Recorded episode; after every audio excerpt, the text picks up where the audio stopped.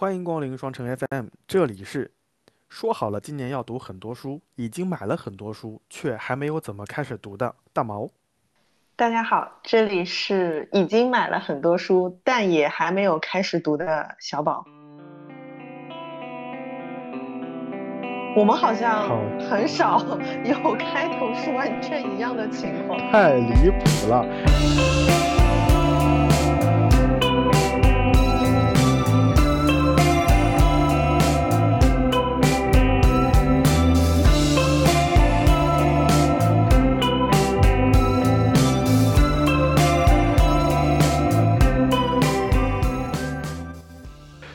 我今年的情况呢，就是可能临时的事儿比较多，出差的任务比较多，正好慢慢的行业有了复苏。我我经常会遇到的情况是我买了很多书在家里，然后这些书甚至连封面就那个薄薄纸都没有拆掉，我都没有来得及读。然后我新的也一期是，我又加入了购物车。你记不记得我们去年录过一期节目，就是无聊的工作，就是工作工作意义赛口气毫无意那一期。毫毫无意义的工作。对，嗯然后后来我就把那本书寄给了 Iris。然后后来我们不是录了一期情绪嘛，情绪价值，然后嗯情绪价值那、有我，情绪有我那本书，就那个书紧张到我们节目都要开始录了，我还没有读完，所以后来我就有点带着熬夜，用最快的速度把这个书快速的过了一遍。所以在那一期当中，你发现就是你在疯狂输出关于书里的内容，我就作为一个差生，就是被搭你的顺风车，完全没来得及读。哎，这么说你倒提醒我，我今年还完整的读了一本书。哎，你还读了一两本书来着，我觉得还挺不容易的。天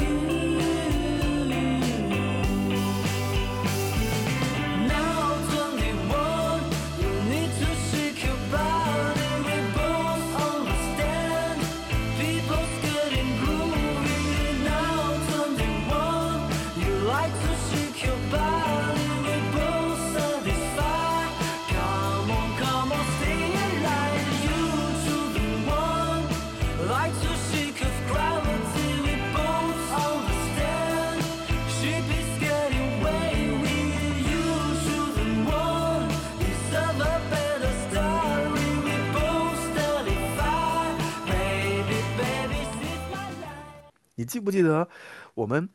有一次在录节目的时候，我们说给大家推荐一本小说叫《葡萄牙的葡萄牙的高山》，你有印象吗？我记得，我记得。然后这个名书的作者就是《少年派的奇幻之旅》的作者，当时那嗯个小说就好好读啊！我在飞机，哎哎妈耶！我现在翻这个书里面翻出了两张登机牌，我以为你说翻出了两张谱发，翻出了发两张票钞票。然后这个书我是在飞机上，哎，我是去哪儿的？啊、就是上海北京往返，然后我在飞机上读的，我现在读到了一百一十二页，我还印象非常深。我在嗯节目当中跟大家说要熬完第一章，第一章熬完了之后，这个故事就很好读了。哎，非常遗憾的是，我自己第一章好像似乎也没有 也没有熬完，所以这期就是目从那一次录嗯制到现在，它没有任何进展，是吗？因为这本书被我压在了哪些书当中呢？你不要找借口。它被我压在了刑法的历呃刑法刑法中的同意制度、刑罚的制刑罚的历史、法治的细节、圆圈正义，就是压在了罗翔老师的书下面。罗翔老师这些书我是看完了的啊，这些书我是、我是正儿嗯八经这哦。是去年看完的。哎，你你你又戳穿了我，我本来想说是今年看完的，所以所以所以葡萄牙的高山没有看完，不能怪我啊，只能怪罗老师的书写的太精彩了，嗯，是的呢，是的呢。嗯，嗯，太离谱了。哎呀，我今年也是，你刚刚说到的那个，就是很多的呃书连那个封皮都没有拆，我也是。我不是之前跟呃跟你说我的那个书呃书架上面，然后我放了很多书嘛，我就特地准备了一个大的这个呃书架，然后我上周收到的书再要放进去的时候，我突然发现我已经把我的格子填满了。没有办法，我只能放到姐夫哥那边去，因为他那里还是空着的。但是就是很惭愧的，真的就是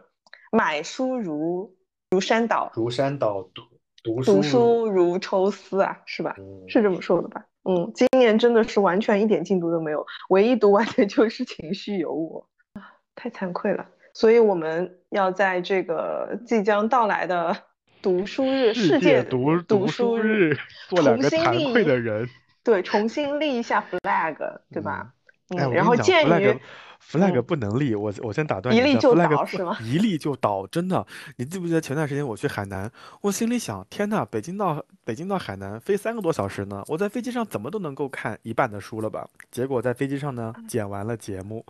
然后回程的时候，我想怎么样啊？高低我也能读个一半，对不对？上飞机我就开始睡觉，所以那个书好惨。那个书是谁呀、我看一眼啊，那个书是。对不起啦，这个书叫《从巴格达到伊斯坦布尔》。这个书啊，这个书我看的比较快，这个书我还有最后两章就会看完了。但这个书嗯怎么跟我去的海南，又怎么跟了我回来？哎，我真的觉得这书还是有点重的。是的，哎，我嗯想到之前我们还说，就是在旅途当中可以看完一本书，然后嗯我今年北京已经来过了，嗯，然你的书后呢？我在来回的路上到底在干嘛，我也不记得了，好像也没有看书。你在来回的路上跟我感慨 SKP 的东西好买，然后那个高铁赶上了，然后呃压力瓶可以带上高铁，你在给我感叹这些事情。啊好吧，所嗯以好，我们现在就要重振立下。flag，对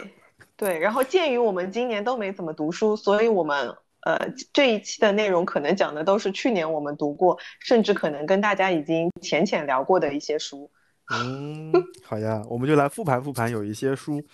会被嗯我们贴上什么样的标签？就以嗯前我们总是说啊，这个书写的好好啊，这个书写的好棒啊，适合大家读。但我们一直都会觉得读书是一个比较私人的事情，有可能对对我的印象非常非常深，但是对于别人的印象就是啊，就那样吧。所以今天我们就评选了我跟小宝的书架子上的近期近这一两年的一些书，然后我们会跟大家聊一聊这些书到底有哪些地方打动我们，或者让我们拳头都硬了。然后我们会嗯聊一聊跟这些书相关的一些故事。在豆瓣上面，就是它有一个表格，然后呢，需要你把你看过的书分类填进去，然后这个表格的表头就叫做什么来着？叫个人阅读生生涯表是吗？个人哦，文学生涯表。然后的话，文学生涯表，但我们改了一下，是不是？对对对，因为鉴于大毛不不怎么读文学作品，对，所以我就把它改成了阅读生涯表。啊，你真的很过分，我跟我跟你说，我现在书就是我现在脖子是歪着的，我的书架子上还有，呃，我的天才女友、新名字的嗯故事、离开的、留下的、失踪的孩子，就是那个那那不勒斯几部曲那些我知道，呃四部曲，对四对对，部曲，那个嗯，我都不敢买，你知道吗？我买了，你要吗？我可以送给你，哎，可以，我都没顺有，丰到付，谢谢你。我买的是非常好的精装，但是我一想，哎，是小说啊，我有点又有点读不动了，所以那个书是一，我我其实很感兴趣。那嗯我寄给你，太好了，你四本 KPI 有了。耶，所以，今年我们的读书计划就是分别给对方发快递，是是这个意思吗？可以的。我要不也看一下我呃，的那个书架上面。啊，不用了，你的全是小说，我就实名拒绝啊。没有，我今年有努力去尝试，就是嗯走出我的舒适圈。嗯嗯，好呢，嗯，那我们先开，始盘点盘点吧。好的，首嗯先第一个奖，作者听嗯，到了想揍我们。就是选出你最喜欢或者最感动的一本书，因为哎，他其实这个他是最喜欢要选一本，然后最感动要最感动要选一本，选一本，所以我们是，二选一的嘛。嗯，但我因为是两本是同一本，所以我就把它并到一起了。好，嗯，所以小宝提名的书是，是三毛的《撒哈拉的故事》这本书你哎，没有看过对吧？我我看过，你怎么回事嘛？就 很离谱。前两天哎，在你。很离谱，你竟然看过。前两天在群里面有朋友们就旺旺他们在发那个王小波和李银河。其实我想说的嗯是，我在我的大学，就是高中刚毕业到大学那段时间，我就疯狂在读王小波的一些书。如果这个节目在那个时候录，我就会把最喜欢和最感动投票给王小波跟李银河的情书集，就是爱你就像爱生命。但嗯，但后来长大了嘛，呃一一会儿我会阐述我的理由。那想请你先说说看三毛这个书。三毛这个书我也是在那个时候读的啊。嗯，那你当时读这个书的时候，你会觉得跟，就是他跟荷西的爱情和王小波跟李银河的区别在哪里哇哦，天呐，你问了个文学题，我我？Sorry，我。之所以对我之所以对这本书特别感兴趣的原因，就是我很想去撒哈拉沙漠看一看，以及就是猜到了，以及他怎么怎么样才能够描述出如此让人心动的场面。就我有一个朋友去了撒哈拉沙漠，然后在那个沙漠顶端往下拍，在海边有一艘烂掉的沉船，那个沉船冲上了岸边，他在那个帮那个地方发了个朋友圈，他说：“据说这就是当年，呃，三毛跟荷西来过的地方，然后如今我也来了。”就嗯，我对这个故事可能没有那么的感兴趣，我对那个拍照的地方我倒是很感兴趣呢。哎，我觉得这本书的这个书名，嗯，对于没有读过他的文学作品的人来说，可能大大部分人打开，对，打开它的这个原因就是说，哎，我想看一下他是怎么去描述这个撒哈拉的沙漠的这个景色，然后包括当中的生活，然后等你真的读了之后，你会发现他写的东西跟你所预设的东西完全不是一回事。是这个样子的呀。所以我想嗯，听听看你，的这个颁奖词呀，我比较期待你的颁嗯奖词呀。你就是嗯。就就就是他打动你在什么地方，然后我我一会儿会跟你说说看，在我青春懵懂时期，为什么我觉得林和跟王小波的情书集会打动我们。我想先听听看你的版嗯本。嗯，其实我呃，大家就是提到三毛的时候，很多人都是说的是他跟荷西的爱情嘛。但我其实在这本书里面，我觉得真正打动我的，嗯，倒不是这一块。就虽然说，我觉得去就是跟随去沙漠去生活是非常需要勇气的，在现实生活当中，你想一想就觉得这样的爱情也很伟大。但我我觉得更多的是怎么说，他他让我能够感受到的是他对这个生活的这种智慧，跟他的一个就是面对生活的这种乐观。就是其实，呃，我们用脚趾头想一想，在沙漠里面生活，这个生活其实蛮艰苦的，对吧？然后他也没有说给呃读者去刻意描绘说啊，比如说我回到我归隐到这种大自然之后，我的生活是多么的惬意，这里是多么多么的好。他其实没有完全去去呃抬高这样子的生活，他也。非常客观的去描述了那些在生活里的不易，就是啊、一些资源的短缺，那么他们是怎么去面对的？就是我觉得他写的东西非常的真实，然后也很朴实，就他的文笔就让我觉得很像是一日三餐里面的那种家常饭菜，就是非常自然，它不是很精致，但是你不会觉得很腻烦。然后你读久了之后，你会从他的文笔当中感受感受到一种赤诚，就跟现在的一些某一些这种作品比起来，就是。就是完全不做作。他在给你讲沙漠里面的生活的时候，他也会告诉你，就是呃，他在那边所遇到的一些危险，包括他目睹到的文化落后的，就是给当地人的这个就是造成的一些，比如说是嗯没有办法去摆脱的一些命命运的这个东西。就我会觉得他不是在给我讲故事，就我觉得他的文笔的画面感非常强，就是我跟着他，我就好像真的是进入了那一个生活，然后我会。我觉得很很神奇的是，看这本书，我会跟着他一会儿叹气，一会儿感动，然后我还为就是书中的好几个故事哭过。我要打断你一下哦，就是在这个书里面，就是我我嗯，我过去这么多年了，我印象最深的应该有一个叫《哭泣的骆驼》，就是骆驼哭的那个故事，对那个，故事我是蛮蛮打动我的，以及我我印象里最后的，就是这个书靠后的，因为我记得这本书里嗯，面应该是有十几个故事，就是最后的十九个，对。啊，就最后的一些故事会蛮让我伤心的啊，而且就是这种伤心很奇妙的在于，它跟你的生活其实没有连接，它跟你生活其实离得蛮远的，但是它仍然可以很自然的去打动你。我觉得这个是很厉害的地方。它没有一些文字是，就是我会觉得啊，他这这句话他写的好好啊，就没有这种时嗯刻。但嗯是通嗯，篇读下来之后，你心里面就是会有那种久久的震撼的感觉。明白明白明白，嗯。嗯，所以如果没有读过的呃朋友，我我还挺推荐，就是如果你对他的他的这个文章感兴趣的话，其实可以去读一下这一本书，就哎，还蛮特别的。你有没有你有没有发现，就是在刚开始聊这个节聊聊这个书的时候，我我一点印象都没有。就但是嗯当当你往后说的时候，我突然脑子里闪过了那个骆驼，嗯，然后我就想到了那个那个故事啊是是。啊，就而且我觉得这本书是会让我对三毛有不一样的认知的一本书啊。当哦，然，它这本书不是我读的他的第一本书，以嗯，及呃，就是我我觉得网你上你读的他的有第一本书是《梦里花落知多少》是吗？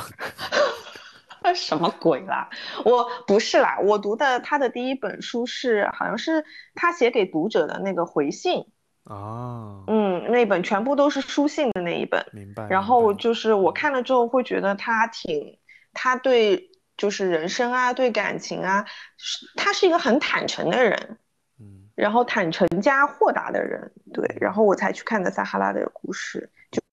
总嗯结起来，其实就是那些细腻的叙事，就是虽然讲的是平常的一些日常的镜头，它没有那么的做作，但是在那些字里行间，你能够感觉到他的情感的充沛，以及他对对，于呃当时的这种场景的描述，会让你在脑脑海里会有一个印象，所以一直到，现在你都会记得他。对，是的，嗯。嗯，好。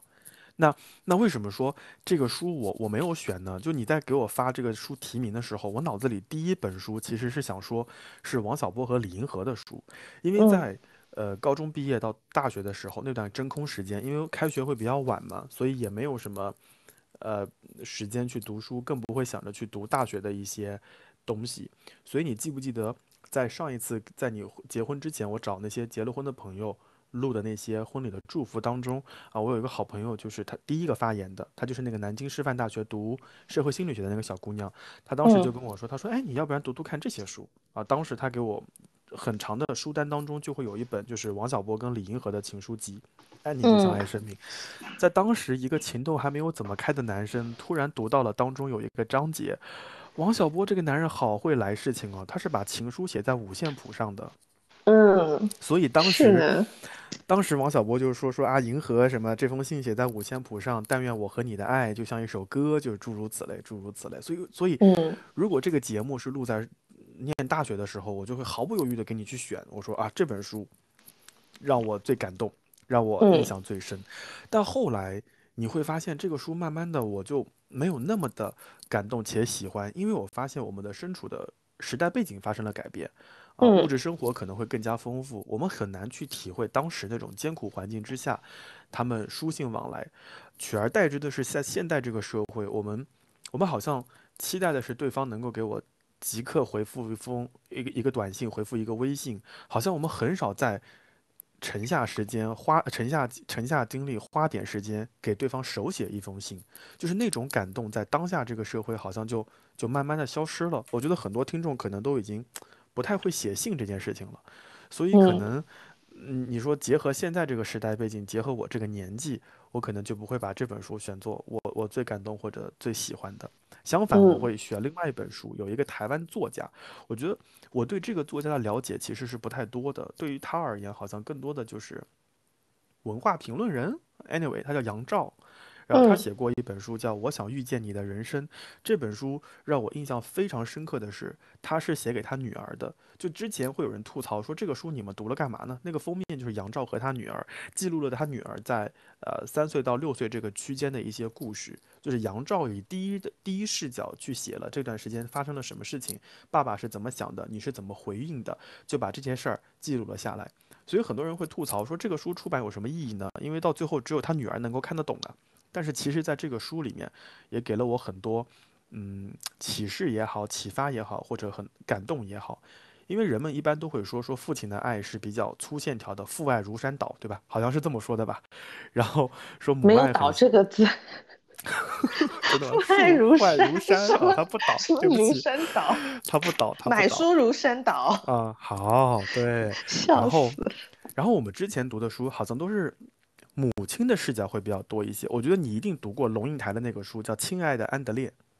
我没有读，龙应台最开始跟安德烈也是书信往来，他们在写说这些时间当中，他们俩年龄差了这么多岁，完了之后，呃，文化也有一些差异，然后他们两个人进行了沟通和交流，在这个当中涉及到了一些国家的认知，涉及到了一些城市生活，诸如此类的。就好像以前我们看的更多的是母亲视角，然后突然有了一本父亲的视角，我就很想知道，就是父亲在父亲视角之下，他是如何去看待女儿成长的这个故事。当然，这个书我看得很快，我印象里可能一会儿就一一会儿就看完了。然后我就记得在这个书当中，就是包括杨照跟他女儿的故事当中，有些场景我印象非常深，就他女儿练小提琴要去参加比赛，然后在比赛前有一些退缩，有一些恐惧，然后杨照给他的鼓励等等等等等等，然后再包括以前好像我们看的都是一些父亲会很严厉，对吧？就比如说要要打他、要揍他之类的，但在那个故事当中，你会发现杨照就是以一种温情的角度来来来来来带他的小孩儿，所以那个书其实他写的一点都不煽情，但是他很动人。所以他是以一个父亲的视角，在准确的描，不能说准确描述，就是详细的描述他女儿的一个一个步骤。所以呃，成长的步骤，你把这个书从第一章看到最后一章，好像会发现那个主角全是他的女儿，但这本书的视角其实就是父亲的视角。所以在豆瓣上，或者说在很多网上有一个有一个留言，就还蛮感动的，就是所谓父母父母子女一场，就父女母子一场，就不过就意味着你跟他的缘分，就是在今生今世当中不断的目送他的背影，就是你站在小路的这一端，然后他逐渐逐渐的消失在小路转弯的地方，然后他用背影告诉你，其实就不必追。所以你从这本书里面，你多多少少能够看出，其实杨照也在潜移默化的告诉他的女儿，就是有的时候爸爸教你的就这么多啊，陪你的就这么多，以后的有一些人生抉择还是需要你自己来做的。所以基于上述的这些理由和细节，我会觉得这本书让我的印象会会非常深啊，也让我很感动。当然，由于这个书我我看的时间有一点长了，所以很有可能有一些细节我记得也不是很详细。但如果你跳出来让我选一本书的话，这本书一定是我呃排名比较靠前的书。嗯。I still remember that one December. You both fought at the dinner. Now Christmas just isn't the same. I still remember road trip one summer. You didn't talk to each other. I was scared that you might separate. But I'm 20 something now. And there's someone that I found. I think they might be the one. I'm scared to love like you do, the only way I know how to.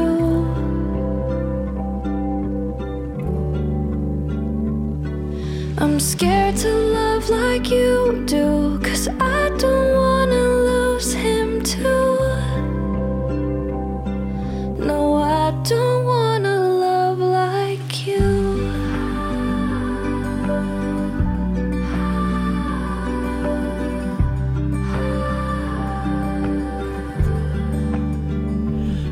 Still remember when I was younger. Never saw you that often, just got lots of presents from you. I still remember when I got older. You said love is just coping, but I'm hoping I never do. But I'm 20 something now. There's someone that I found. I think they might be the one. I'm scared to love like you do, the only way I know how to.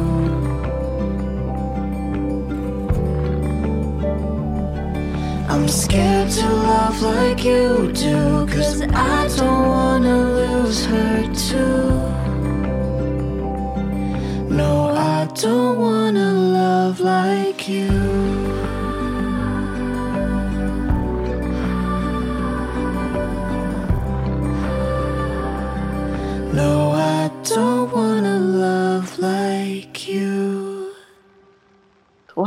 意外的，怎么了？就是你会选这本书，我以为你会选一本什么在赫尔辛基的日与夜之类的。我想选，但我觉得不足以打动我啊、尤其是当嗯我后来自己去了赫尔辛基以后，我觉得也就没有那么的打动。当然，就是对于这本书，就是褒贬不一啊。有的人就疯狂的吐槽杨照在在后半本写的就很不好啊之类的，然后有的人就说这个书，呃，就是这种怎么说，同样的这种文字，你读可能一两章你觉得还好，如果整本书都是以这样的文字风格去读，大家可能会觉得读不下去。所以对这个书，有的人可能会褒贬不一，但我又是在大概一个半小时、两个小时的时间里面把这个书快把这个书快速翻完，但在后来的时间里面，其实我又呃再重新的复习这个书，我觉得还还让我印象挺深的。嗯，而且我觉得，其实每一本书，呃，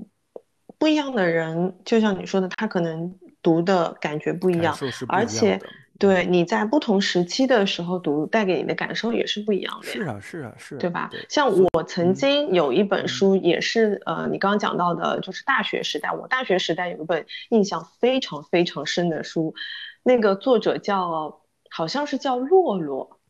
就是也是当时青春疼痛文学 疼痛文学，对对对对，里面的。嗯然后他写了有一本书叫做《年华是无效性》，啊，好像是叫这个还有签名版呢。是吧？是吧？嗯然后当时他写的时候，我觉得这本书写的巨好无比，就嗯他把嗯那个女生的，就是呃怎么讲，就是哎，呃闺蜜之间我要的那个，打断你一下哦，对不起，嗯就是洛洛是不是还跟郭敬明先生有合作呀？嘿他们呀，他们好像是他的签约作者还是什么好像什么悲伤逆流成河，就是这种一系列疼痛文学，好像就是哎洛洛对对出自他们之手。Anyway，你你对对对对嗯，就是就是我刚刚讲啥？对不起，刚刚讲什么？哎，就是当时对，当时在大一大二的时候，我刚读到那个呃作品的时候，我会觉得哇哦，就是他把女生的这个心思写得如此的细腻，呃，就觉得很厉害。然后就就有一些文章，你可能在当下的那种心态，你去读的时候，你会觉得哇，他。就是给你的呃这个影响，或者说是嗯、呃感受还蛮大的。但是你可能过了几年之后，或者出社会之后，你再回过去读的时候，你甚至会觉得有一点矫情，然后就是嗯，是这样的吗？你就找不回当时的心境了。其实，但我们也不能说哪个好哪个不好啦。其实我觉得就是遇见一本书的这个 timing 也很重要。你看我沉默了呀，我为什么沉默了呢？因为我在搜洛洛的书呀。洛洛其实我还好，我还好嗯，。我嗯确认他的那些书好像我也买过的，青春疼痛文学。对不起啊，就是加引号啊，就这些书我们也是买过的。哎呀，谁的青春不迷茫嘛？谁不应该这么说？叫谁的青春不疼痛？谁的青春不迷茫不是也是曾经很风靡一时的一本书，后来也被拍成了电影，刘同的嗯，那个哦，就是光线传媒的刘同。刘同啊，对，当时那本书也是很火的，嗯，然后读完之后就嗯，后来就又有了一些不太一样的观点。好，好吧啊，这是我们到下一期 下一期再说。好，这嗯，是这是第一个奖项，我们就说完了。然后第二个嗯奖项，第二个你先来吧，最影响你的一本书，或者说你最想嗯推荐的一本书一。本书，对，这就是我跟小宝刚刚在在讨论的一件事情。就其实，在嗯不同的时间或者不同的阅读的心境之下，你读的那个书，可能是对你的影响是不太一样的。你就像我在呃去年或者前年疯狂读罗翔老师的书，我就会觉得哦，这种思维的缜密也好，或者法律条文的一条条抽丝剥茧，呃，去分析这种必要因素、客观因素，然后三要件、三要素之类的。哦，我觉得可以锻炼我的抽象思维之类的，那我就可以判定说这个书对我的印象会非常深。那你说再往前，我可能会选一些游记，然后再往前，我可能会选一些就是科普类的书籍。所以拿到这个命题的时候，其实我是有点头疼的，就是我很难评选出一本就是对我印象非常非常深，且这个影响印象能够持续很长时间的。所以这个奖或者说这个提名，其实我是空缺的。我可能在不同的时期，比如说，呃，一二年、一三年的时候，我会提一个奖，然后一五年、一六年我会提一个奖之类的。所以这个地方其实我就我就没有填。我跟你说，我甚至还读过侯孝贤的书《电影纪实》。啊，这本书应该出现在那一题，我为什么会读这个里面吧？那那个书不叫电影纪实，就是就是那、嗯那一系列就是电影纪实，拍电影的时嗯候，然后现嗯场的一些视角，包括侯孝贤自己的视角等等等等，我甚至还读过那个书，然后我嗯曾经还买过呃那个什么。游客什么侠侠游天下，就是侠游中国，大嗯家嗯大家自己把中国走一遍。就，那个时候我觉得那个书对我印象好深啊，就是我一定要在大学把中国走一圈儿。所以，所以嗯这个题其实我很难选，所以就看你的答案了。你你的那个答案其实我能想到的，因为在之前的节目当中，其实你反复提过好几次这个书。哎，对的，就是《最好的告别》那一本书。嗯，对，我刚刚其实跟你在对脚本的时候，我也说到了，就是嗯为什么，呃，我对于这个题目的理解，就是它可能会对我们的一些大的观念，就是你的三观可能产生一些，嗯，改变的这个书。然后我觉得我读到现在为止最影响我的书啊，它首先不是一本小说啊，各位，嗯，这本书就是它讲的是，嗯，跟死亡相关的一些事情。然后我就是一直觉得我们的教育里面其实是这对于就是面对死亡这个课题它是缺失的嘛，就从小也没有人教我们怎么去面对死亡，怎么去面对亲人的离世，所以。嗯，但是这个又是一个就是你不得不去面对的课题。然后这本书里面我印象很深的是，他有讲到，因为他是一个医生嘛，然后他有讲到很多的这个面临就是生命垂危的这个病人，他们到底应该是选择继续接受一些呃这个化疗啊，就是这种病痛的折磨，然后以及可能在接受治疗时候会造成的一些风险，呃，还是说就直接放弃，然后就珍惜他最后的这个生命的时光，去做一些他想做的事情。嗯，然后它里面有描述过，他父亲有一天也遇到了这个事情，然后他不得不去面对这样子的一个一个，呃，就是问题，就是怎么去面对这个亲人的这个生命走到尽头的这件事情。然后，嗯，它里面就是我我觉得是讲的他挺挺。嗯，挺诚恳的。传统的，我觉得中国人的这个文化里面，基本上就是我不会放弃治疗，我就算是全身插满管子，我也要维持你的生命；我就算倾家荡产，我也要维持你生命。只要你就是还是能够在病床上呼吸着，就以前给我的观念都是这个样子的。但是就是我觉得那么久以来，好像很多的人都从来没有想过，就是躺在病床上的这个人，他是否愿意这样子去活着。呃，我觉得可能我们这一代，我们好像我曾经有跟你浅浅的也讨论过这个问题。其实我们更希望说在，呃，人生的最后的阶段是可以体面的活着的。所以就是到底是说要维持这个生命，还是说有体面的就就最后的时光做自己想做的事情？我觉得这个这个选择它其实是没有。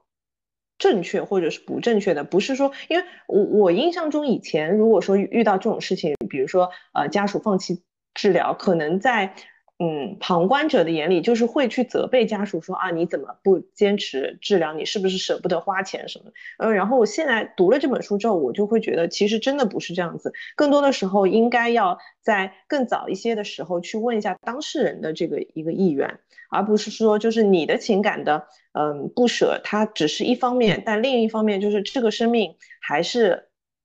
最终其实还是这个需要当事人去做决定的，所以他到底是希望嗯苟活，还是说要活得体面，就有尊严的活着？我觉得是要在前面就去思考这个问题的，就不只是本人，还有是他的家人。所以我，我我觉得在这一块，就是在中国的家庭文化当中，它是缺失的。然后，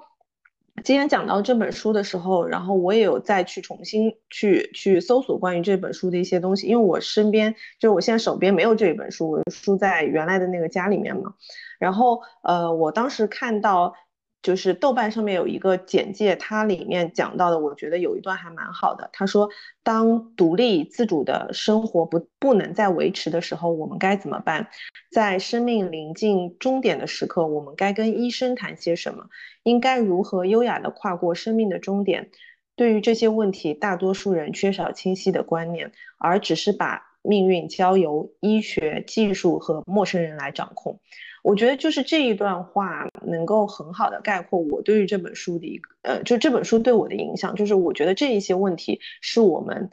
嗯，应该提前去思考的，并且是越早越好的。所以，嗯，我觉得这是一本可以去当做科普读物也好的一本书吧。就是你读了之后，你会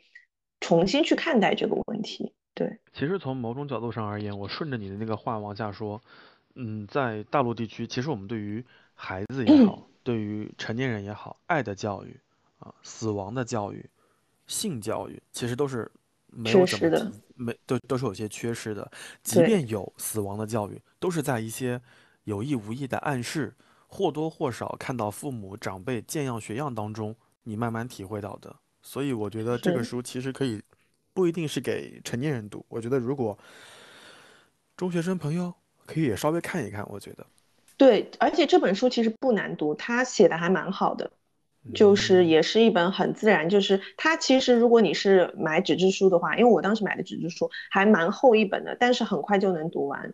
对，嗯嗯，然后他里面写了很多他作为医生以及他作为儿子对于这个就是面对这个问题时候的一个观察，就嗯是他不仅讲了，嗯，很客观的讲了这个死亡跟医药的一些局限，然后嗯，他也对于就是我们曾经陌生但现在越来越熟悉的一些理念，比如说像善终服务。然后临终。关怀、生前预嘱这些东西，就是他在里面在书里面有一些解释，然后嗯，我觉得会给我们很很多的启发。明白明白。所以除了嗯感动之外，从某种程度上来说，可以作为一个科普类的书籍。对对对对，是的，嗯，所以我还蛮建议大家去读这本书的。好的，好的，嗯嗯，好，这是第二个分类，就是影响你最深或者你比较推荐的一个书。然嗯后第三个门类，第三个门类，那我就有话说了。来吧，第三个就是最 惊艳的。嗯我们对于惊艳的设定就是，我没有想到这个书会是这个走向，或者说这个书在读的时候，呃，我可能拿到这个名字，我有一些预设，但是随着对这个或者甚至对这个书的故事有一些抵触，但是随着我不断的往后读，越往后越往后，我甚至对这个书产生了新的想法，有种拍大腿想推荐身边所有人去读的感觉。但如果我要讲这个书的话，我就不得不 call back 在前面几期节目当中我们讲过的一个书啊，我们在呃寒假不是寒假，就是怎么还以学生视角呢？就是在今年年初、去年年底的时候，我们讲过刘子超的那个书，就是《失落的卫星：深入中亚大陆的旅程》。就我会发现，最近这段时间，我可能想把我的旅行计划安排到各种斯坦，然后像前几天前几期节目讲过的叙利亚，然后这个这个这些方向去。对，所以我在读的时候，我可能会刻意的去读一些跟中亚、跟中东相关的一些书。当然，这是最近读的一些书。然后最开始让我拍案叫绝的书是张信刚老师写的，叫《大中东行记》。就我一直对那个地区充满着无限的向往。而且这个书的作者会让你觉得哇哦，就是拍大腿。他是香港的一个大学的校长，但是他的背景是，呃，海外非常著名的呃生物生物医学工程的博士，他是生物学的博士。但是他在写的时候呢，就非常好的去关注了呃城市的发展啊、历史的变迁，包括中东这些国家文化之间一些蛛丝马迹的一些事情，这已经让我拍大腿了。然后后来你会发现，中东的中东这些国家有有三十多个，千丝万缕，从啊、历史的渊源开始说，包括啊、宗教的一些问题，包括文明的冲突，因为中东地区可能经常会有一些战争，包括后来那些文化又是如何融融结融合在一起的，等等等等，你会觉得这是一个非常庞大的话题，你把它当做博士论文去写，你可能要写几十篇，但事实上这个书就会以一些非常小的细角视视角和非常小的细节来讲讲看这些文化，就包括。在这个书当中，他讲到了他去呃埃塞呃埃塞拜埃塞拜疆的那个巴库，然后包括看到那个处女塔，包括去了这个艾里温啊等等等等，我就会把那些书中的描述的细节和我的行程啊我曾经去过的地方结合在一起。大家可能会认为这本书是一篇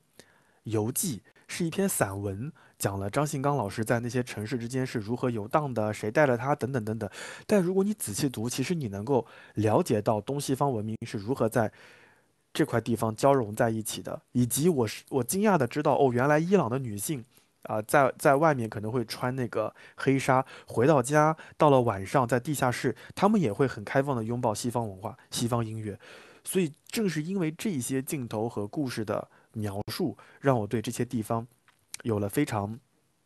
更加进一步的了解。就是这是一个看上去非常严肃的话题，你要聊到啊宗教，对吧？你要聊到啊这个这个饮食，你要聊到政府之间的更迭等等等等等等。但他用一种讲讲游记的故事，给你讲了很多严肃的事情啊，比如说他他会说这个当地市民可能。也知道啊，巴以冲突没有解决，对吧？然后他也知道，说有些地方外国游客可以去，有些地方外国游客不能去。我印象非常深的就是他去描述了一个当地的司机，那个司机在给他开车的过程当中讲了一些呃跟政治相关的一些话题，他的评价就是哇哦，这个司机真的非常富有洞察力。就就这一句话就非常简单，但你能够感觉到或者感受到，其实他已经讲到了很多。社会面的一些事情，就包括大家可能都很关心巴以冲突，然后人们的关心的角度可能是不一样的。即使是在一线从事体力劳动或者开车的一些人，他们肯定有他们的视角，等等等等等等。所以我在看这个书的时候，其实我有一种就是，随着他去了这么多地方，我甚至在读的过程当中打开了中东地图，我要研究一下这个国家在哪里，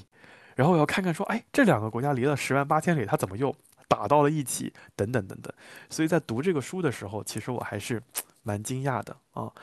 那个书其实读起来非常的轻松，章节也不是很多，国家也不多，但每一个章节它都会把一些呃核心的故事、一些情节和场景讲得还蛮清楚的。啊，尤其是在我从独联体国家回来之后，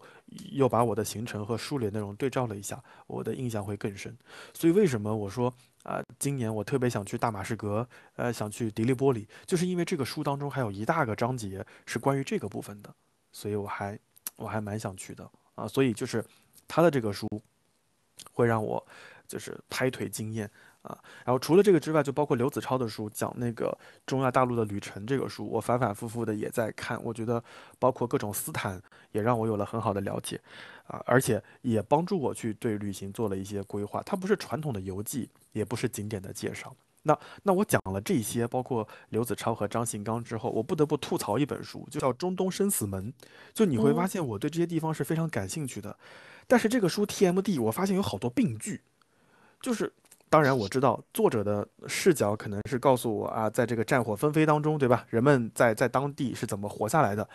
但是能不能以通顺的、没有语病的中文句子给我呈现出你想说的内容？就是有些句子我读了半天，我找不到主语，就是有些句子拿出来就是高考语文非常好的改病句 A B C D 四个答案里的标准错误选项，就是通过什么什么东西使我们怎么怎么样。我想魔这是什么？所以这个书我就读了一点，我就读不下去了，所以就嗯，哎，会是翻译的问题吗？哎，作者是个中国人，嗯，好吧。我可以把这书寄给你吗？哦，不要，谢谢。对不起，对不起，就是无意冒犯，我只是我只是觉得编辑你们有一些责任啊。Anyway，嗯，所以我我印象最惊艳的书，总结起来就是以非常游客的视角，非常普通的视角，揭开了庞大地图一片里面我非常感兴趣的一块地区，同时它的故事的切入点又很好啊，这些是让我嗯非常惊艳的。当然，再加上作者本身又不是研究这方面的，我就会更加惊嗯艳。那所以我就向大家推荐张信刚老师的《大中东记》呃，sorry sorry，《大中东行记》这个书。这个书不是很厚，读起来应该很快。嗯哇，我有被你安利到哎。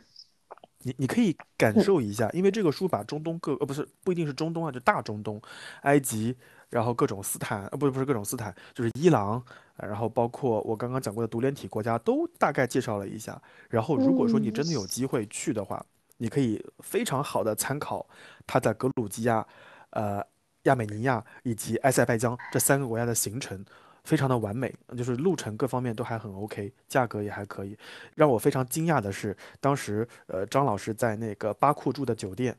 我在二零一八年去的时候，那个酒店还在，所以就是冥冥不能说冥冥之中吧，就是默默的跟他有个时空交汇，我还你有去住一的。下吗？我住了，我在巴库就住在那个酒店，嗯，嗯，那还蛮神奇的。这是我我我的推荐啊。这一类的书是以前我嗯往往不太敢去涉猎，以及就是没有勇气去翻开的。但你说嗯了之后，我就觉得这个书好就是我你在讲的时候给我的一个感觉就是真正厉害的这些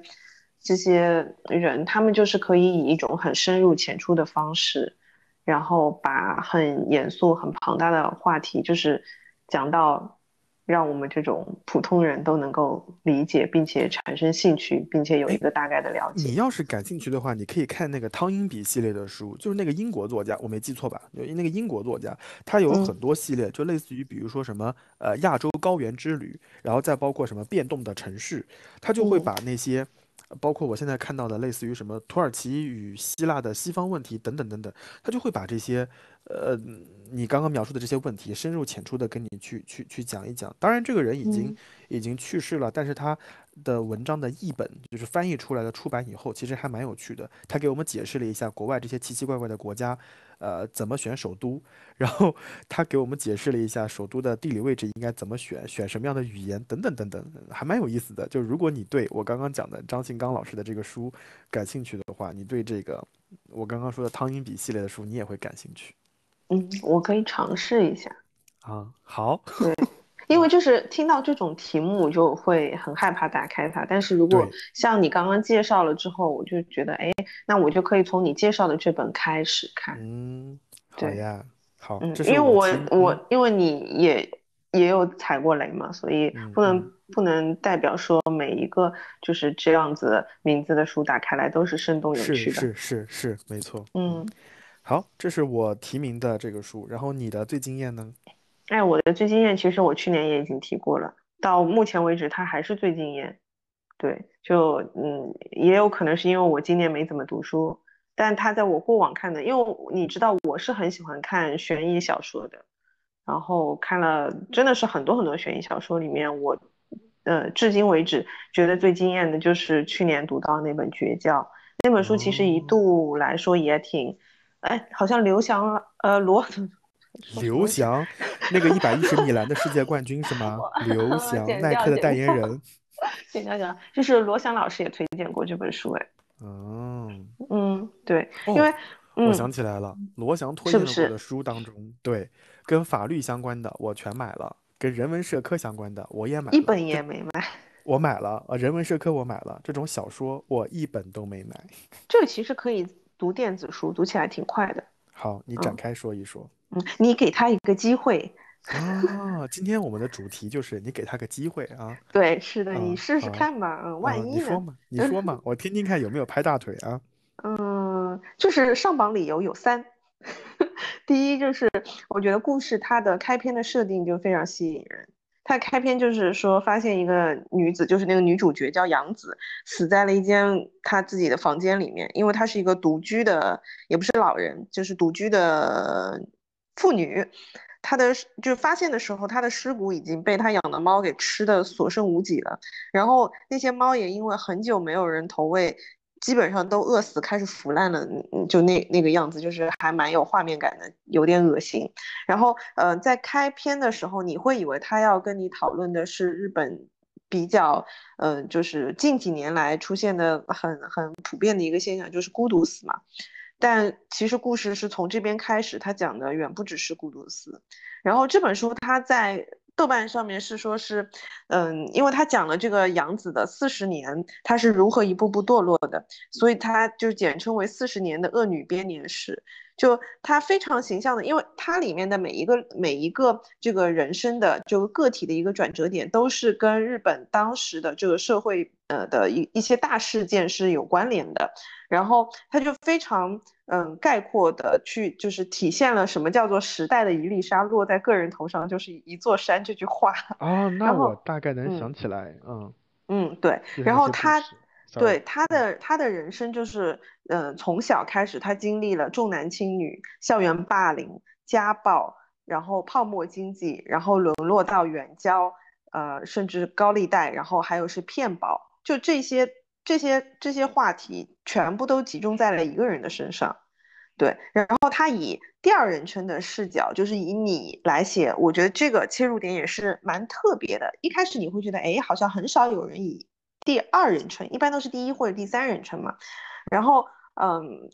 一开始你会觉得这个第第二人称的设定就是会让你蛮容易带入这个角色，但是到最后的时候，你就会发现他为什么要呃用第二人称，他其实埋了一个非常长的伏笔，到最后这个第二人称是服务于这个小说的反转的。然后一般来说，悬疑小说你看到这个书的四分之三，你大概能够猜出来。最后的四分之一几乎就是在给你解释说为什么最后犯罪的会是这个人，呃，给你讲一些就是理清当中的关系。但是这本书它一直是到了最后，我记得是最后一段，它才出现了这个最要命的一个反转。然后你读到那边的时候，你恍然大悟的时候，就会有一种非常毛骨悚然的那种细思极恐的这种感觉。所以我觉得这本书是我看过的这种悬疑小说里面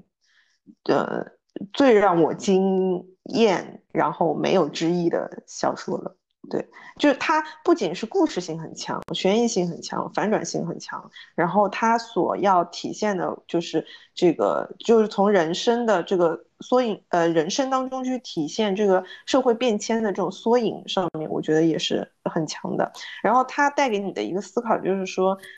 他以第二人称来叙述的时候，你会觉得他每一个选择好像都是无奈之举，呃，好像他的堕落是是是无可奈何，是别无选择。但是别无选择是不是真的别无选择？其实，嗯，就是你从他的一生来看，你会觉得非常的唏嘘。对，就是看完之后还是会有蛮多的回想，就对很多的感慨，你就会觉得说，那个人的选择。嗯，他虽然说受到这个社会大背景的影响，但是其实这些事情他可能不是落到单个个体的身上，是整个一代人的身上。但是每个人的命运就因为自己的选择不同而成就了完全不一样的人生。对，好的，嗯四舍五入算我看过了。然后哎 我跟你，说啊，我跟你嗯说啊，就是哦，sorry sorry，就我跟你说，我解释一下为什么我比较拒绝或者不太喜欢看悬疑小说。它其中有个很大的原因就是，它的剧情具有极大的连贯性，就是我必须要在呃相对集中且密集的时间把这个故事给读完。但凡这个中间断开了，我就真的读不下去了。我我尝试过的，就日本有那么多精彩的推理断案小说，我也看过的，我真的读不下去，这是一个。嗯第二个就是，如果你包括之前前几年有一些很很设计很好的书，那些装帧很好看，上面还有一些呃信，对吧？真实的信，让你拿放大镜在嗯信里面找细节，前后章翻来翻去。就那些书，为什么我也没有读？因为我没有代入感啊，就那个嗯事情没有发生在我身上。但是你刚刚那个书似乎又给了我一点希望，因为它是以第二人称来写的，而且它很短，其实我好嗯像就读了两天嗯就读完了，两所以以你的速度应该也是一个周末就可以读完的。好，那我觉嗯得来不及了，因为在我 我明天就要登机了。你让你现在跟我说我没戏了，所以就哎，可以读电子的呀。啊，你说的很有我。记得好像微信读书上面可以读，现在我不确定。嗯，对，因为我读的是电子，我一嗯般小说我很少很少买纸质的。我我是觉得啊，就是要读书我就要纸，我我不能接受嗯就是电子。当然我知道，就嗯是用 Kindle 也好，微信读书也好，可能会更加的高效、省时或者环保。但对于嗯我而言，我更加享受翻开油墨的那一瞬间，所以我我还嗯是更加喜欢纸质的书籍。Anyway，嗯这是这是最惊艳的。好，嗯接下来最被高估的，最被高估，我们要不先下个定义呀？就是嗯，帽子扣高了，对吧？就是就是有一点，点对我来说就是过誉，然后哎豆瓣评分过高，嗯然后我读完就是嗯，这个竟然值九点二分，嗯嗯，对，好，就我这类的书吧，嗯嗯好，我来说，就是我选的这本书呢，叫《穆斯林的葬礼》，我不知道你你听过没有？就之前我们节听目，我之前的节目里面，我们也也提到过这本书。就我先说，我为什么会对这本书印象深刻啊？就是我刚刚念大学的时候，其实我还是有点水土不服的，因为大学的课没有那么多，而且我明确的知道，我宿舍的那些人可能无法成为我的好朋友，跟他们也没有什么特别多的共同话题。然后那个时候你也没出现，所以其实，在大学里面是有点是有点无聊的。没有啊，你听我说嘛，你听我说嘛。所以那个时候呢，我就开始想利用大学的时间，就多读一些书。所以《穆斯林的葬礼》是我在大学期间正式开始读很多书的第一本。而且我对这个书印象非常深刻的是，它的目录是是两个部分，就是就是它整个故事走玉，就是玉器的玉，玉是一部分章节，然后月是一部分章节，哦，我就会觉得哦，这个书的整个设计还是蛮有感觉的。然后这个书后来还，呃，不能说后来啊，它还是个什么，呃，我印象里应该是茅盾文学奖茅盾文学奖的获奖作品啊。但是，但是当我后来读完之后，我就会觉得，魔，这个书，难道你你确定这个书是要讲这些东西吗？难道它不是一个就是言情故事吗？而且这个言情故事当中有一些很奇怪的一些言情故事，可能因为敏感词或者因为呃部分内容的限制，我们没有办法在在节目里面讲那么多露骨的或者一些事情，我就会觉得这不是 好像不太对呢？所以读这个书是。就是我，我在大学里面，我我硬着头皮，就是我中间想读几次，想把它扔掉，读几次想把它扔掉，但我又摁着头皮把它读完。读完以后，我就会觉得好奇怪啊，这个书，就是大家对它的赞誉是不是有点高了啊？是是是这么个意思。嗯，我我能理解为什么你会觉得它过于，就嗯是当你想要读类似你上面说的你喜欢的那那一类书的时候，然后发现你读了一个言情故事。对，我有点想知道这种家庭、这种世代在过往的三十年当中、二十年当中是如何一代一代传承下来的，这些故事是怎么样的，不管是文化层面，还是道德层面，还是宗教层面。结果读到后半截儿的这个言情故事，我就会觉得我我还是想去读余秋雨老师的人生苦旅，知道吗？就是有有这种感觉。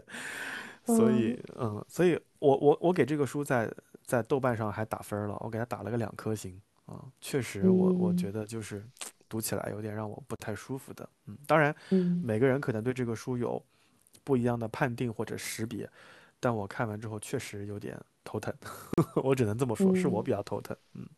好的。哎，你这样说的话，嗯你这样嗯。说的话，我我我我看了一下，就是我在这一栏不是写了三本书嘛？嗯呃，就是我写的其中的有一本书也是获奖作品，《素食者》。啊啊啊！这这本书你为什么会认为它就过誉了呢？这本书你有看过吗？我没有看过，我听过这本书，嗯、对，很有名，是不是？是是它那个韩国是是韩国人写的那个吗？对对对，啊，我我，听过这本，但我没有看。对他，我才发现他是亚洲首位国际布布克文学奖的得主的获奖作品。OK，哦，原谅我没有看懂这嗯本书。那那这个书是讲什么的啊？它就是讲有呃有，我印象中它是讲一个有一个妻子，她突然就是有一天醒过来之后就就只吃素了。嗯嗯，然后反正就是，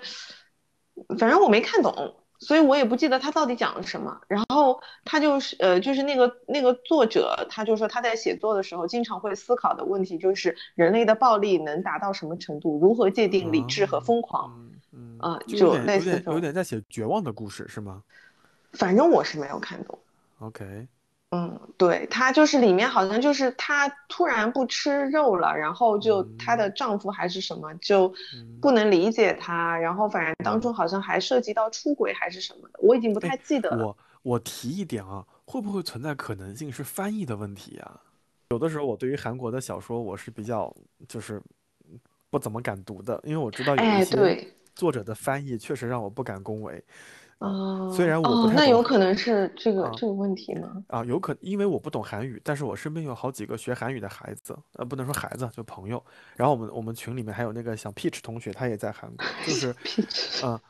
就是有的时候他们给我描述的这个故事，跟我读到的那个感觉是不太一样的。所以我觉得，就是如果你真的想去读那个小说，你就是最好读原版的，然后你读那个译文的，就多多少少会加入那个译者自己的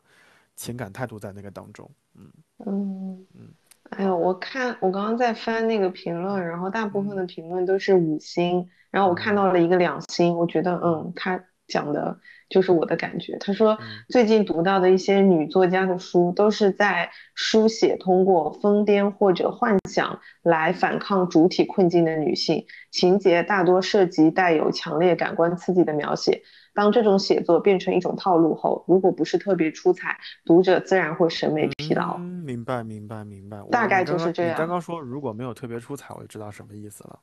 嗯，对，就嗯，他说，他说，哎，他写的就还挺好的。他说，嗯，这本书里的三个故事像是为了凸显主题，刻意把所有的伦理情节都安插进去，bingo。然后，嗯，叙述不到位导致逻辑不通顺，比如做梦和吃素的关系很牵强。对，他就是，我想起来，他就是做了一个梦之后，他就开始吃素，后来他就开嗯始绝食。然后他就从呃吃素到最后就精神失常，就去去了精神病院，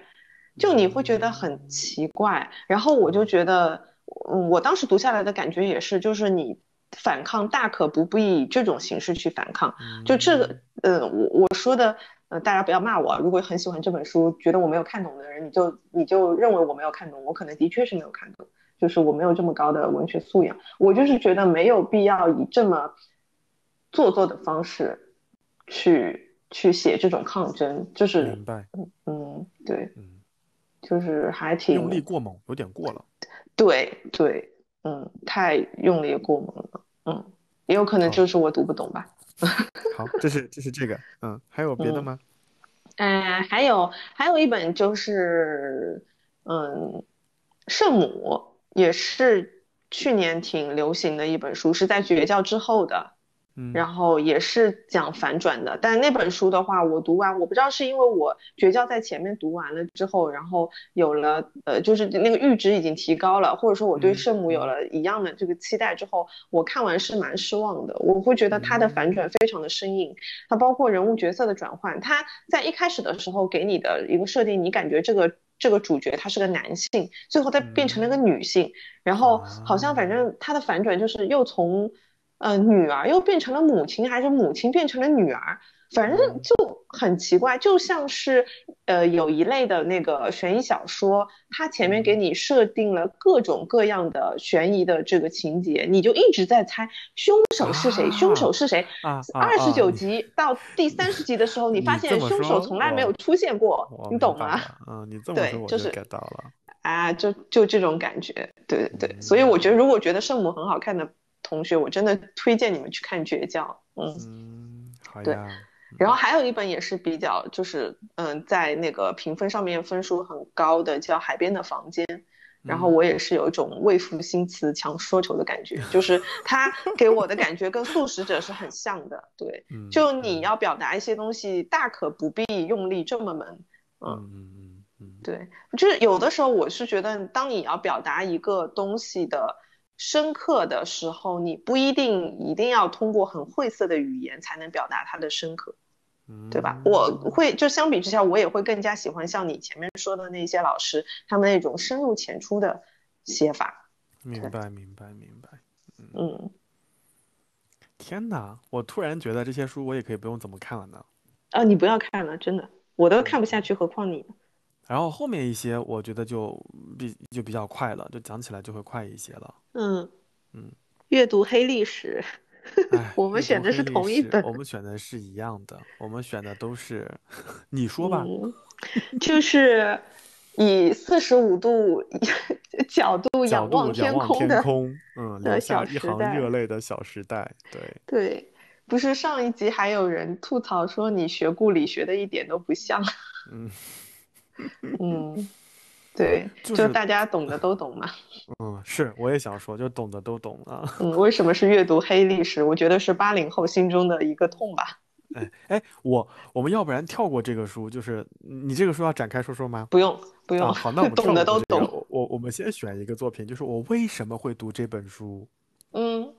我为啥会读这个？嗯，哎，刚刚我们不是讲到了那个青春疼痛文学吗？哎呀，哎这个大家喜欢听我讲故事，我就不妨给各位 再 分享一个青春疼痛文学。嗯我在念高中的时候，我还挺喜欢一个作者，不能说挺喜欢，就我对他的这个故事还挺感兴趣的，叫安东尼。他写过一系列的书，就是陪安东尼度过漫长岁月。然后嗯我在念书的时候，他还出了，他是按照颜色来的，就是红橙嗯黄绿。然后这两年他不就断更了吗，好不容易出了个清，然后我在这什么时候买的这个书啊？我也忘了，反正这个书现在就在我手头，就是一贯安东尼的写作风格。就这个书在在我念念念大学的时候，我甚至觉得还挺好的，就是似乎还给我提供了一种人生的范本啊，不能说范本，就是以后生活的方向，就是你可以去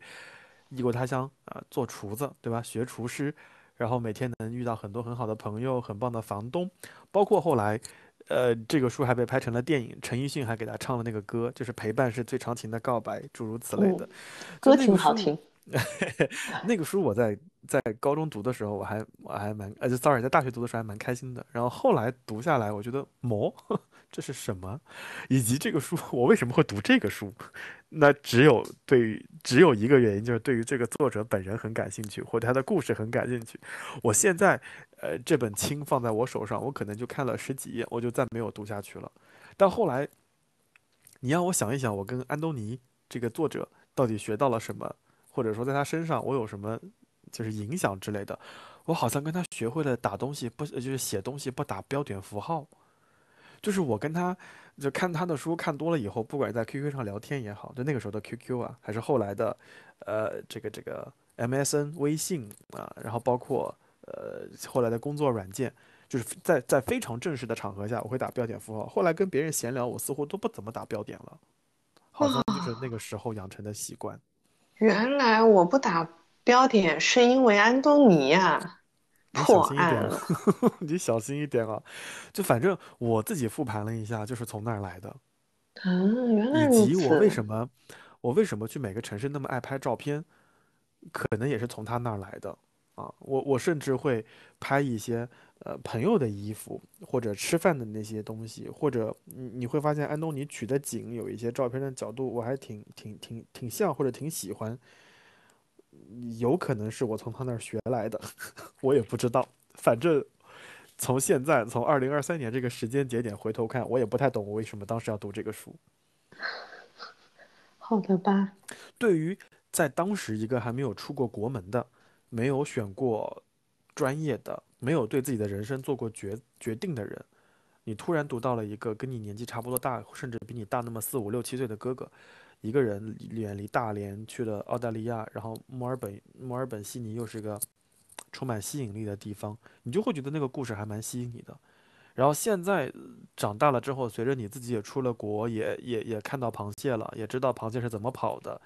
等等等等，你就会觉得，嗯，当时为什么要看这个书？你也不是很理解啊，是的，嗯，嗯，其实就就是呃，随着你自己的呃阅历的增加之后，然后你就会觉得，嗯，好像也就不过如此。其实他可嗯能当时是给我们的，呃，我们对于未来生活的向往，就是你你好像就找到了一个寄寄托，因为这个人他呃通过自己的生活写成了书，然后你是就就觉得说，哦，我向往的生活它是真实存在的，看都有人写成书了，就是这样的，我以后也要过这样的生活。差不多，sort of，大概是大概是这个样子的。嗯，对，嗯我我印象中对于这本书的一个呃，就是印象就是 我是好像都是在厕所里读完的，就是我的厕所读物。嗯，就是读得很快，就那个书它反正每每它是不按照筋啊。对日期来的嘛，然后每一期都嗯是比如说二零一七年十一月二十一号，就是讲了个故事，然后有一些就是两三行四五行，有一些就是对称的诗，有一些是长故事，就读起来非常快。比如说他说，嗯比如说二零一七年一月二十一号，他写了一句话，很多东西你肯等他就会来，没了。嗯，那个时候就是小时候读书的时候，还蛮喜欢看这种文字的。哎，是的，是的，嗯，总，是有那么嗯 一段时间会喜欢这嗯样子的书嗯，籍。对，好，这是这是我的，你的呢？为啥会读这嗯。个书？哎，我我选就是我对于这个题目的一个解读就，就是说，嗯，它它不是贬义的，就就是它不是在我一般会读的一些书书之外的一些奇奇怪怪的书。然后我这边选的是《红山动物园是我家》，就是一本呃能够了解很多冷门且无用的动物知识的书。红山动嗯，物园在嗯某种程度上，它现在已经是网红动物园了耶。是吧？嗯，嗯，但那本书还挺好看的。对。啊，对，他会带你了解当中的很多的动物，它们叫什么名字，然后它们嗯是怎么和人类成为朋友的，然后你会认识一些呃，就是很冷门的动物。对，嗯嗯，嗯，哎，那你后来有就读完这个书之后，在这我有想再去 红山对，动物园我就想。问你有没有再想去动物园看一看？对对对，这个我记得去年好像我们在某一期里面讲到过，嗯，还说我说过有机会的话会再去一次。好呀，这是为啥嗯会读这个？然后我们再往前，前面还有就是记忆里的第一本，就读的第一嗯本书，嗯，我记忆里的第一本是《哈姆雷特》。什么时候读的？那么小就读《哈姆雷特》了吗？嗯，对，很小的时候，大概是小嗯学四五年级读得进去吗？读得进。我觉得那个时候是我读这类书读的最疯狂的时候，就是属于回家父母还没有回来的时候就先读这个书，然后晚上也会在被窝里面偷偷读的。对对对，因为我觉得很多的这种就是世界名著，它其实在一它首先它都是比较厚的那个书，然后呃，它可能在一开始会有很多前情介绍，然后那些东西你就很难读进去。但你一旦读到它，可能熬过三分之一之后，后面就会你就能够体会到它的美妙了，美妙及伟大之处。然后我觉得小时候就是很容易能够熬过那个三分分之一的。对对对，现在就很难了。对，所以那个时候会读的很多，而且就是那个时候读《哈姆雷特》之后，就是觉得莎士比亚好厉害，然后后来就把莎士比亚所有的书都读了一遍。哦，那你是有点厉害在身上的。嗯，我还挺喜欢莎士比亚的。对，嗯，嗯，后来好像进大学之后就又重新读了一遍，然后嗯把对，英文版的你们有英美文学课嘛？嗯对对对，然后又读都又读了一遍，然后还是特别特别喜欢。后来去英国的时候，还特地去了莎士比亚小镇，去参观了一下。对，二零零六年研究生入学考试的阅读理解第二篇就是讲莎士比亚小镇为什么落寞。哎呦，哎，但我好喜欢啊，那边真的好漂亮。嗯啊，好，嗯，我不知道，我不知道有多少考研党听到这边突然 DNA 翻白眼，翻白眼。自掐人中，说哎为什么我听个播客要要让我回忆这个东西？呃，好，这是这是你的第一本，我第一本嘛不出意外呀，你读大部头嘛，我也读大部头呀，我读的是《嗯西游记》。嗯嗯，因为我觉得在传统的四大名著当中，好像《西游记》的门槛会低一些，嗯，呃最故事性，小朋友最喜欢的嘛。对对对，故事性和叙述性可能都比较容易跟得上，而且每嗯个故事之间相互独立，没有什么特别多的关联啊。再加嗯上那个时候电视里面已经放过了电视剧的版本，然后你很在熟悉。识了字儿以后往后读，说哦，原来这是镇元大仙啊，名字是这么嗯写的，这是什么？呃，黑风洞，这诸如此类的，所以所以《西嗯游》是我读的第一第一本，嗯，然后我读的第二本，你猜是什么？《红楼梦》，哎，真的是红楼呀，真的是红嗯楼呀，你让我猜，我就觉得应嗯该是，嗯就不太好弄，对吧？就是因为嗯那段时间我们的小学语文老师跟我们讲过判词，然后嗯后来我就会觉得哇哦，这个东西有点妙的，后来我就嗯懵懵懂懂读了《红楼梦》，然后我就会嗯觉得嗯有点一知半解，反正读嘛，读完了之后就知道啊，家族兴衰史就就就行了。那个时候读得很浅，也不会说怎么去研究啊，或者怎么去看啊之类的。但是后来你会发现，在最近这几年，你有发现《红楼梦》好像又又火了起来，又火了。对尤其是呃，就是有一些教授他会去解读那个那个判词。就台大的哎，对对对，就台大欧丽娟老师，对对对对，是，哇哦，他的那个。嗯，在 B 站上的那些视频什么，我都有仔细看，包括在微博上的转嗯发，所以我就会觉嗯得好像，哎，这两年随着有那些，呃，有文更有文学造诣的人解读了之后，好像又又产生了新的版本。当然，就跟我们前面讲别的书也是一样的，就不同的人对嗯那个书肯定有不同的看法，理但解，是对，对对对，但是在听完这些人的解读之后，我就会觉得，哦，大概是这么个样子，还蛮有意思的。嗯，对，我是也跟你差不多，就是以前嗯读其实没有怎么，可能因为年纪太小，然后其实就把它当成故事故事书来读的。但就现在又也是看了欧丽娟老师她的这些嗯视频，包括当时我记得我有一阵子是每天上下班的时候，我把她的视频当成播客来听的。嗯，对，然后后来我就又重新买了一套红楼，然后准备要再重新好好的来看，但到现在也没有打开过。嗯，嗯，对，好，这是所以所以这个可能也是属于我下一题里面漏掉写的一个答案，就是总有一天能读完总有一天。会读完，对，总有一天会读完。这我 我跟你我们选的书是一样的，对，对不起各位朋友，就是你们日常聊的时候，能不能不要跟我聊这个话题？我真的聊不动。就是大家说，哇哦，这个故事情节讲了多么的好，他摁下了那个按钮，拯救了整个嗯世界，就哎哇哦，我一个都不懂，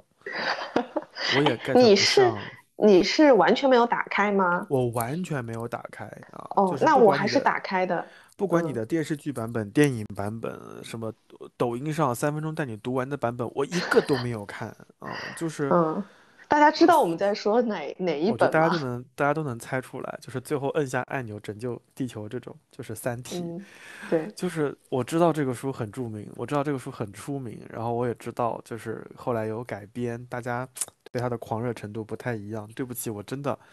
没有时间去读这个书，以及哎，这个书对你来说真的太难了。就是我说的那个难，就是你刚刚前面讲到你为什么不太能读小说的原因，嗯呃，就是就是需要一口气读完嘛。嗯嗯，然后它因为实在是太长了，你真的，呃，你如果说不眠不休的读，我估计你也得要读个两到三周才能把它读完。我跟你讲一个事情，就是我们在就我和你，包括在之前的江苏省的高考语文试卷当中是有现代文阅读的，然后现代嗯文的阅读后面可能会有几个题，然后一般情况下我打散文都是可以的，但凡嗯只要那次是小说，我就一塌糊涂。而且每一次我都会跟我的语文老师去吵架，我说这个嗯这个狗屁故事没上文没下文没有前情提要，我怎么知道他那个钥匙插在锁里面到底什么意思？语文哎，老师啊，语文老师就说你要结合上下文，品一品主旨，看一看附注。我说那个附注就一句话，我怎么能知道？哎，这个东西是不是真的有点天赋啊？我就是那种语文老师，就是问了整个班级，然后有一道题目全军覆没，只有我一个人能答对的那种我不理那种解人哎。我不理解，就是你让我答散文的，散文的鉴赏，我完全 OK 啊，呃，借嗯景抒情，对吧？托物言志这种乱七八糟我都能说。小说都是得，就是什么东西，你知道吗？所以，就是这就是为什么我不太愿意读小说的原因，就是我嗯可以读，嗯嗯，但是需要给我大段的时间啊，是。所以然后这本书的话，我跟你不太一样的地方就是，我大概读了三分之一、三分之二就 是我已经就是读到那个就是政政治那边已经读完了，然后然后我为什么说总有一天能读完，就是也是因为我一口气读到那里之后，我停了一下，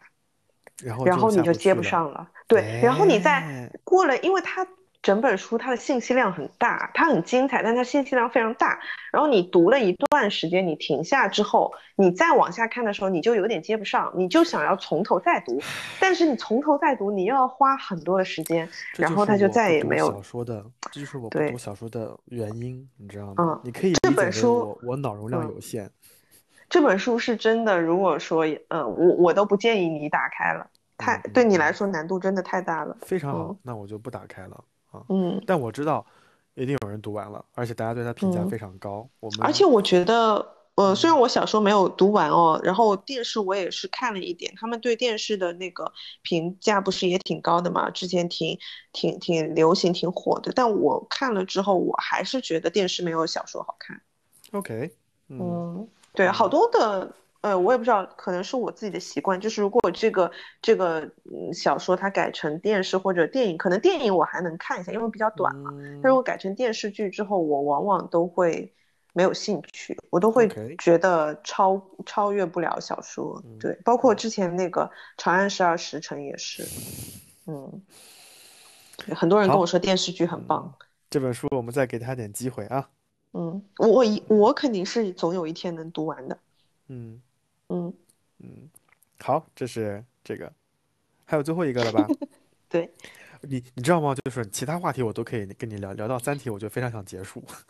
我就非不聊聊到小说你就非常想结束。我非常着急，你知道吗？想快点结束，快嗯点结束，就是怎么聊啊？这个，这个语文课快点下课吧。嗯，好，最后一嗯个，最后一个，最后一个是什么嗯啊？我有点忘记了。小众但我喜欢的书。嗯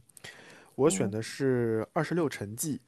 就那个城是城市的城，记是记录的记。这个书嗯非常有趣，就是它打破了一般对于城市故事的描述，它是按照二十六个字母来的，就每个字母代表着一个城市，A 代表的是阿姆斯特丹，B 是巴塞罗那，C 是卡塞布兰卡，D 就是大马士革，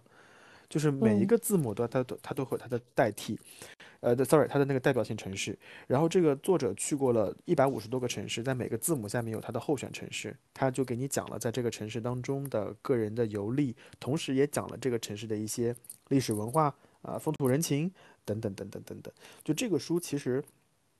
跟张信刚老师的书，它有个补，有个有个有个增补。就张信刚老师的书可能更加关注的是大中东，然后这个书可能会把一些主流城市、欧洲城市也也放进去了。这里面有很多我很向往的城市，比如说你即将去的那个，哎呀，完蛋了，那个瑞士的日内瓦，以及以及哈瓦那啊，就这些城市我非常的向往，以及我去过的一些城市，然后我对它评价非常高的，比如说挪威的奥斯陆。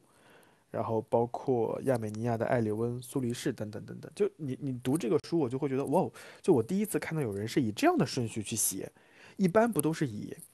行程路线嘛，就是从东往西，从西往东，按照时间线来写，他是按照字母顺序来写。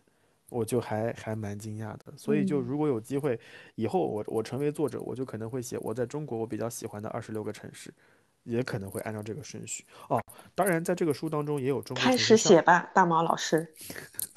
让我成为你的第一个作呃读者。在这个书当中有有有中国城市上榜的西安，嗯，嗯，还有呢？没有啦，就只有西安啊。没啦，其他的都都是境外的城市了，西安是唯一上哦榜的，为什么？它有它的理由啊，我就不剧透了，你你感兴趣的话，你可以看这个书。嗯，好吧。哎，我可以快速的给你念一念，入选嗯理由：曾经的王朝都故都，足以号令整个东方啊、如今只留下几节城墙、几座碑塔和难以计难以计数的地下士兵，啊、叫人怀念秦皇汉武以及丰盛呃，sorry，以及盛唐的丰盈。然后作者在呃一九八四年、二零零七年、二零一一年、一二年、一六年连续的，就是回了这个城市，所以他评价还蛮高的，而且是章节当中比较长的一个部分。嗯 Anyway，我讲这个书还有另外一个目的，就是希望你尽快实现西安的旅程。哦，我已经把那个碳水地图发给你了，就希望你尽快实现啊。好的好的，我嗯尽快。好，这嗯是这是我的部分，嗯嗯，好的。我推荐的是，哎，又是一本小说，嗯故事书，对，就读起嗯来比较轻松，是那个日本的叫《华丽人生》这本书，反正我觉得挺有趣的。它是一本乱中有趣的，呃，有序、乱中有序的故事书。你要不要把它你的舌头稍微捋一捋，乱中有趣？对，乱中有序的有趣故事书，对，它就像是一个环形的迷宫，就是它讲了五组看似独立的这个人马，然后嗯，他们各自的一些故事，然后到最后的时候，你会发现他们其实每一个人和每一个人之间都是有一些关系的，它就是嗯。你会慢慢的就是你在读这个书的时候，你会慢慢发现这个作者他在时间线上是的，就是在时间线上的一个叙事轨迹，反正很有趣，然后很轻松，嗯，每一个小的故事读起来，然后嗯，它其实这个里面有一个设定，就是他每个人有自己的角色，然后它里面有一个角色很特别，是是一个小偷。然后他当中有一段话，就是说，他说小偷是一个孤独的工作，做的久了就会惊讶的发现，竟然没有人听自己说话，每个人都希望得到忠告，也想给别人建议，因呃因为人性如此，嗯，然后就是跟他对话的那个人说真的吗？他然后他说，因为每个人都是人生的新手，向别人提点毫无责任的建议，就能获得自己是前辈的快感，就。反正我我觉得这本书我读下来的感觉就是还挺诙谐的，然后很治愈的一本书，嗯，哎，被你被你说完之后，我甚至有点心动了耶。他的那个篇幅长吗不长，非常短，？OK，你可能那那那我半天就能看完，对，那我可以试试看这个书哎。嗯，对，就还蛮有趣的，嗯，好的呀。那嗯那我们把这些奖都颁完之后，你有什么总结发言吗？就是对于你的各个提名。嗯，我的总结发言就是我读的书太少了，为什么叫做书到用时方恨少呢？嗯，接下来就要多再多读点书吧。我觉得还有一种可能就是，呃，我们的生活可能已经被搞得支离破碎、碎片化了。就当嗯你有时间想去读书的时候，你的精力可能不支持；当你有了那个兴趣和动力想读那个大部头书的时候，可能时间不支持。所以我觉得，对于呃在听我们节目的大学生朋友或者中学生朋友，如果真的有大把机会去读书的话，我觉得还是蛮值得珍惜的啊。这是这是这是我想说的第一点。第二点就还是我在呃节目开头讲的一件事情，就是读书是一件非常个人的事对，对，就有可能我跟小宝嗯推荐的书你很不喜欢，也有可能我们讨厌的书是你的挚爱、人生信条，我觉得这都没所嗯谓。就总之就是这些书可能会给我们带来一些印象深刻的回忆或者那些场景，我觉得这就嗯很重要啊。有有有这些场景在，我觉得这书的很大的价值其实就实现了。嗯，是的。其实我们做这一期节目，我觉得压力还挺大的。我们其实，在往往期里面有很多次想要尝试去聊关于读书的话题，但是我我觉得我们对这类话题都挺谨慎的。一方面就是因为，嗯，读书是一件很个人的事情；第二方面就是我觉得向别人推荐书，其实你多少也是要负点责任的。因为嗯一旦打开选择打开这本书，其实别人就是花了自己的时间在上面，对吧？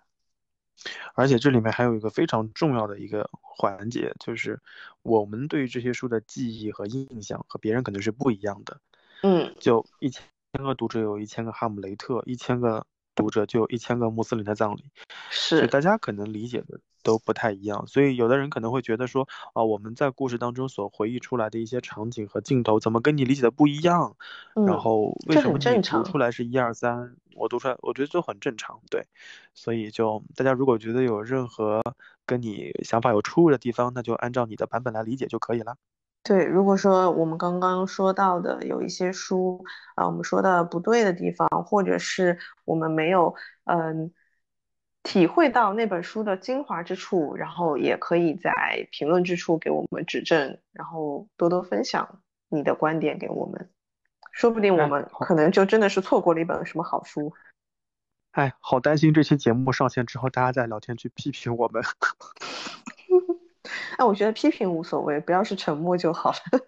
嗯那即将到来的世界读书日，我们也希望各位能够选出一本、两本你喜欢的书，在聊天区跟我们分享。呃，如果打字方便的话，可以跟我们说说看你们喜欢的理由到底是什么。嗯，是的，嗯，然后我也希望我跟大马老师今年可以多看点书。沉默了，就是不接你这个 flag。哦，好的吧，你是故意的，我还以为你的设备坏了呢。啊我是故意的。好的，嗯那那我们这期节目到这边就结束了，那就谢谢各位，我们就下周再见啦，嗯，好的，拜拜。拜拜。 Sometimes this feels like an ending of a movie. If I'm just dreaming, then I'm hoping I can stay asleep. Know that no matter what, after the closing scene, I'll be